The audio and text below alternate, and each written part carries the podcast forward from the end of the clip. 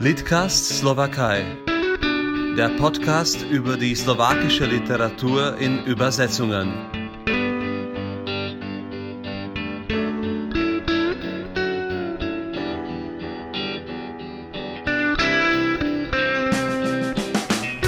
Guten Tag aus Bratislava nach Leipzig. Ich bin jetzt verbunden mit Marie-Therese Zermann, die ein Jahr in der Slowakei verbracht hat als Freiwillige und danach studierte sie Übersetzen für Slowakisch, Französisch und Portugiesisch. Nach mehreren Aufenthalten im Ausland, in Frankreich, Brasilien, lebt und arbeitet sie mit ihrer Familie jetzt in Deutschland. Guten Tag nach Leipzig. Ja, guten Morgen, guten Tag. Ich hoffe, das Wetter ist genauso traumhaft schön, frühlingsmäßig wie in Bratislava. Ist es so? Ja, es ist so. Der Himmel ist blau, die Bäume blühen. Trotz Corona mindestens gute Stimmung, das ist wichtig. Ja. Ähm, Mari, ich freue mich sehr, dass du diesen starken Bezug zur slowakischen Sprache und Literatur hast. Was hast du ein Jahr als Freiwillige in meiner Heimat gemacht? Ja, ich habe da äh, in einem Dorf gelebt. Das ist äh, Velke Ripnjani zwischen äh, Nitra, Topolčany, Pieszczany, da so die Ecke. Ja, ja. Und das kam so, dass unsere Pfarrgemeinde dort zu der Pfarrgemeinde so Verbindungen hatte. Und dann bin ich nach dem Abitur dahin gegangen und habe dort im Kindergarten gearbeitet, in der Schule Deutsch unterrichtet und ja, so in der Gemeinde eben alles Mögliche mitgemacht, was so anlag. Aber hauptsächlich im Kindergarten und in der Schule. Kanntest du schon Slowakisch vorher oder war das dein Einstieg in die Sprache? Ah, ich konnte vorher so Djakujem und Akosamash, aber dann hörte, dann hört es auf. Aber was für eine fantastische Aussprache hast du? Ja, so westslowakischen hm. Akzent. Wie fandst du die Leute und das Land damals? War das für dich eine Neuentdeckung oder hattest du schon ein bisschen Ahnung von Osteuropa? Äh, ich hatte jetzt nicht so viel Ahnung von Osteuropa. Ich meine, wir in der DDR waren ja selber eigentlich Osteuropa. Mhm. Aber ähm, ja, wie gesagt, unsere Kirchgemeinde hatte diese Kontakte in die Slowakei und wir sind da schon vorher immer mal hingefahren, auch in die Tatra. So Jugendfreizeiten haben wir da organisiert. Und so ein bisschen hatte ich da quasi Bezug zu dem Land. Und als der, der Pfarrer von dem Dorf da mich dann gefragt hat, warum kommst du nicht nach dem Abi ein Jahr in die Slowakei, da war ich dann nicht gleich so ganz äh, abgeneigt. Da habe ich dann gesagt, ja, warum eigentlich nicht? Mhm. Aber viel Ahnung von der Slowakei und von Osteuropa hatte ich vorher nicht. Mhm. Und dann dieser Schritt, das ist schon ein langer Weg, dann sich zu entscheiden, doch slawische oder westslawische Sprache zu studieren, Slowakisch speziell.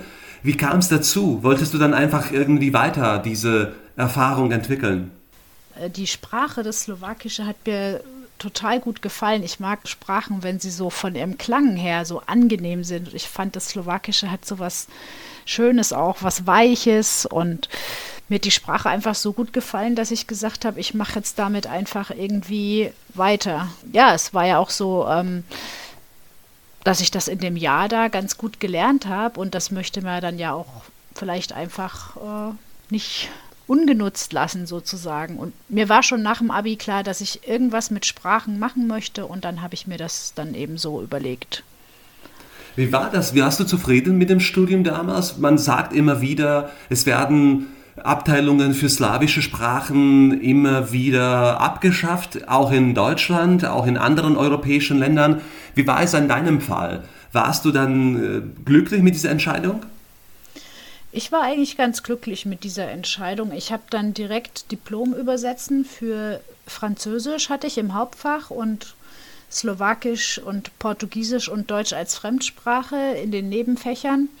Und ähm, damals, ist ja nur auch schon eine Weile her, äh, konnte man das sehr gut hier in Leipzig studieren. Ich habe gehört, dass es mittlerweile nicht mehr so gut geht. Ich weiß nicht, wie das mit der ganzen Umstellung auf Bachelor und Master funktioniert hat, aber ich habe gehört, dass äh, viele der ganz kleinen Abteilungen geschlossen wurden und ich meine, dass eventuell sogar die Slavistik oder das Fach Slowakisch davon betroffen äh, sein könnte. Aber damals ging es noch ganz gut. Also Es gab gute Kulturveranstaltungen, äh, sind auch Gastprofessoren aus Berlin zum Teil nach Leipzig immer gekommen, jede Woche. Und aber es waren damals schon sehr, sehr wenig Studenten natürlich, weil es so ein Exotenfach war.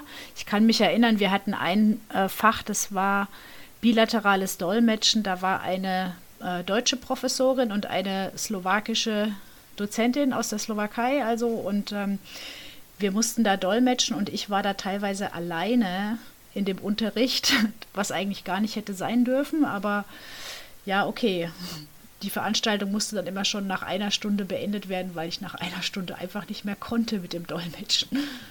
Verstehe. Vom Exotenfach äh, zu einer literarischen Übersetzerin, das ist auch noch ein sehr langer Weg.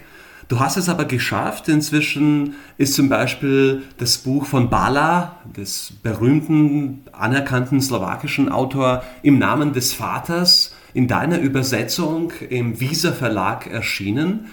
Wie kam es dazu, dass dann gerade das literarische Übersetzen eine deiner Hauptbeschäftigungen würde?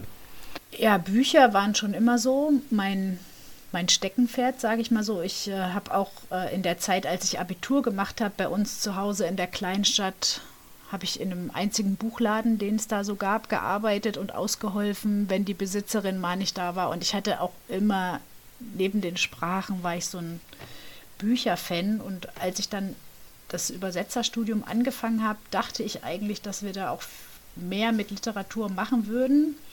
Das war aber leider nicht so. Da ging es sehr viel um Fachtexte verschiedener Art. Und ähm, ich habe das dann auch abgeschlossen, aber wollte halt immer noch mal so in Richtung Literatur gehen. Naja, dann kamen die Kinder und man musste erstmal ein bisschen Geld verdienen. Jetzt, ähm, ich übersetze immer noch viel Fachtexte nebenher, weil man nur von der Literatur eben schlecht leben kann. Aber ja, wie gesagt, in den letzten Jahren habe ich mich ganz verstärkt dem literarischen Übersetzen auch zugewandt und ja, im letzten Jahr war das dann auch sehr erfolgreich mit der Übersetzung von Balla, gerade für die slowakische Literatur. Hast du auch einige Veranstaltungen mit dem Autor miterlebt oder moderiert? Habt ihr das Buch beworben?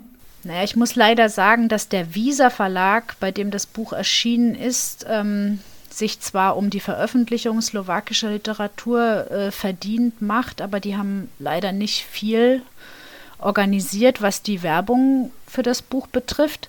Das äh, Litzentrum in Bratislava hat im November eine Lesung auf der Buch Wien organisiert. Da haben wir zusammen das erste Mal aus dem Buch gelesen, der Baller und ich. Und das war sehr, sehr lustig und sehr schön, weil wir uns das erste Mal so persönlich kennengelernt haben. Und ja, das war eine sehr schöne Sache und ich hatte mich danach sehr gefreut auf verschiedene Veranstaltungen mit ihm hier in Leipzig zur Buchmesse, was leider alles ausgefallen ist. Mhm. Ja, wir hätten wegen auch Corona schon, oder? Ja, ja, ja wegen ja. Corona. Mhm, also mhm. das, das war die Woche, wo es dann ganz äh, schlimm anfing, auch hier in Deutschland drunter und drüber zu gehen. Und lange hieß es ja noch, die Buchmesse findet statt. Dann haben auf einmal einige Länder die Grenzen geschlossen. Dann hieß es, die Autoren aus der Slowakei können nicht kommen. Und dann zwei Tage später war es dann auch so, dass es hieß, die ganze Buchmesse wird abgesagt. Und ja, wir hätten jetzt auch Ende April diese Woche am Donnerstag eine Präsentation und Lesung mit dem Buch im Slowakischen Institut in Berlin gehabt. Das fällt auch leider aus, weil ja noch niemand wieder reisen kann und ja, alles noch sehr ungewiss ist. Es ist sehr traurig, sehr schade, aber ja.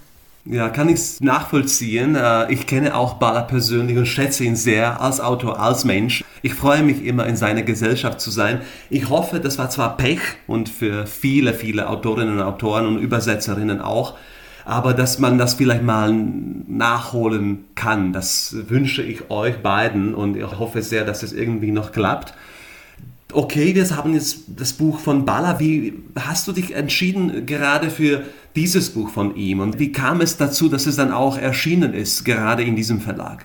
Ja, das war so ein bisschen Zufall. Ich war irgendwann mal in Bratislava und bin so durch die Buchhandlungen und habe mir das Buch gekauft und fand es gleich irgendwie super toll. Und da habe ich gedacht, das müsstest du doch mal übersetzen.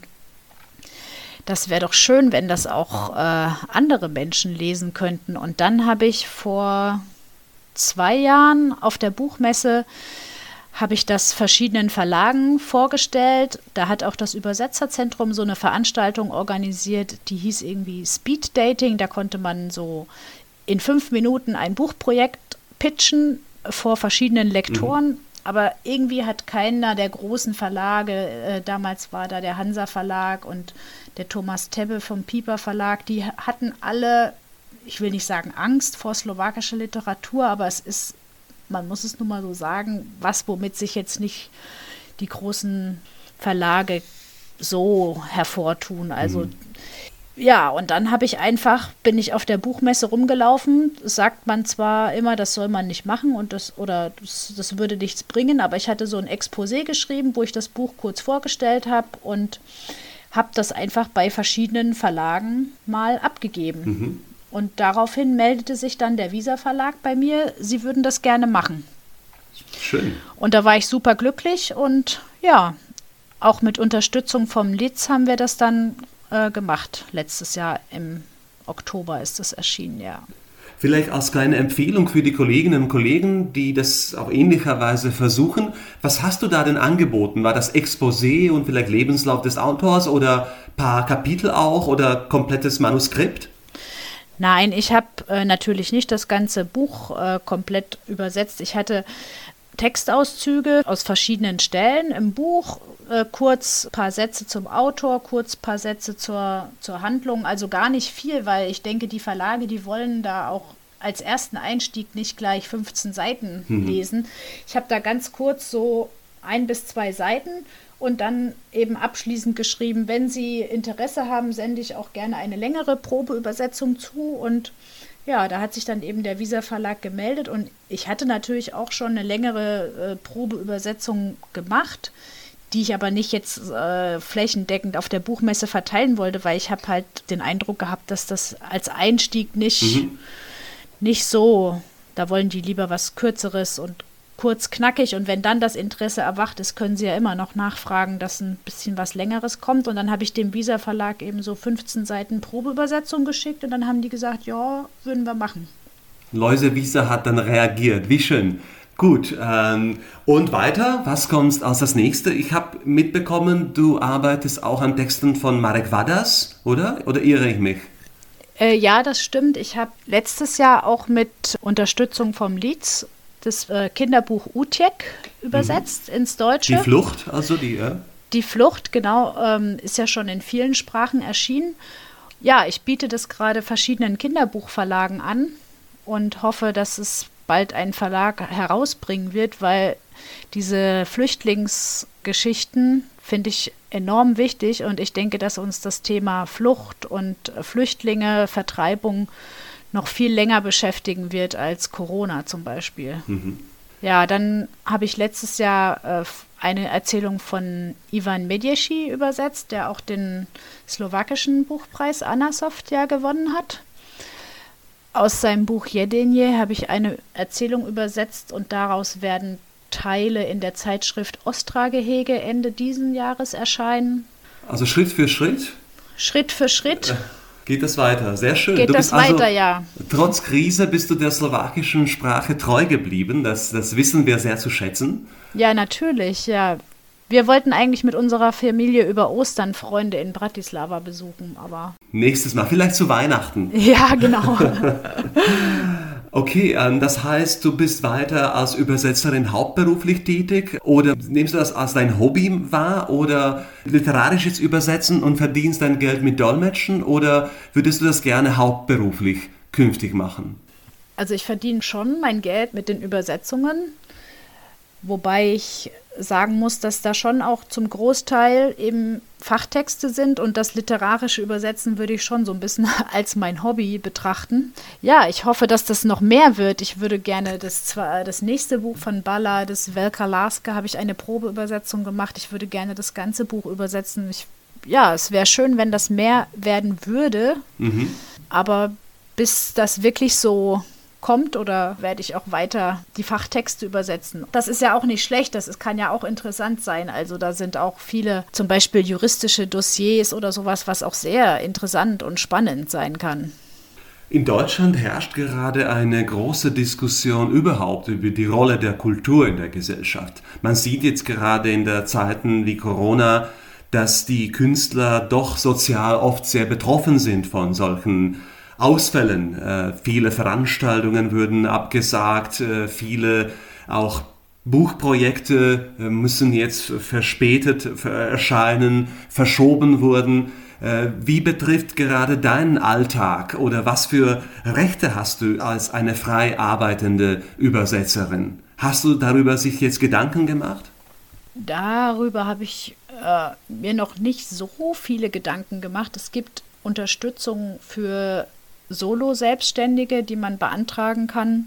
Und ja, da muss man jetzt irgendwie schauen, dass man da guckt, was einem zusteht oder was eventuell auch nicht. Und ja. Gut, das heißt, äh, Marie, äh, ich bedanke mich ganz herzlich äh, bei dir für deine Arbeit, für deine Zeit. Äh, ich weiß, mit drei Kindern in Corona-Zeiten zu Hause zu sein, ist eine richtige große Herausforderung. Äh, und ich hoffe, du schaffst das und wir sehen uns äh, auch persönlich mal in gesünderen Zeiten. Ja, gerne wenn dann das Reisen wieder erlaubt ist, freue ich genau. mich auf ein Treffen in Bratislava oder Leipzig oder Berlin. Ich freue mich auch und auf Wiederhören.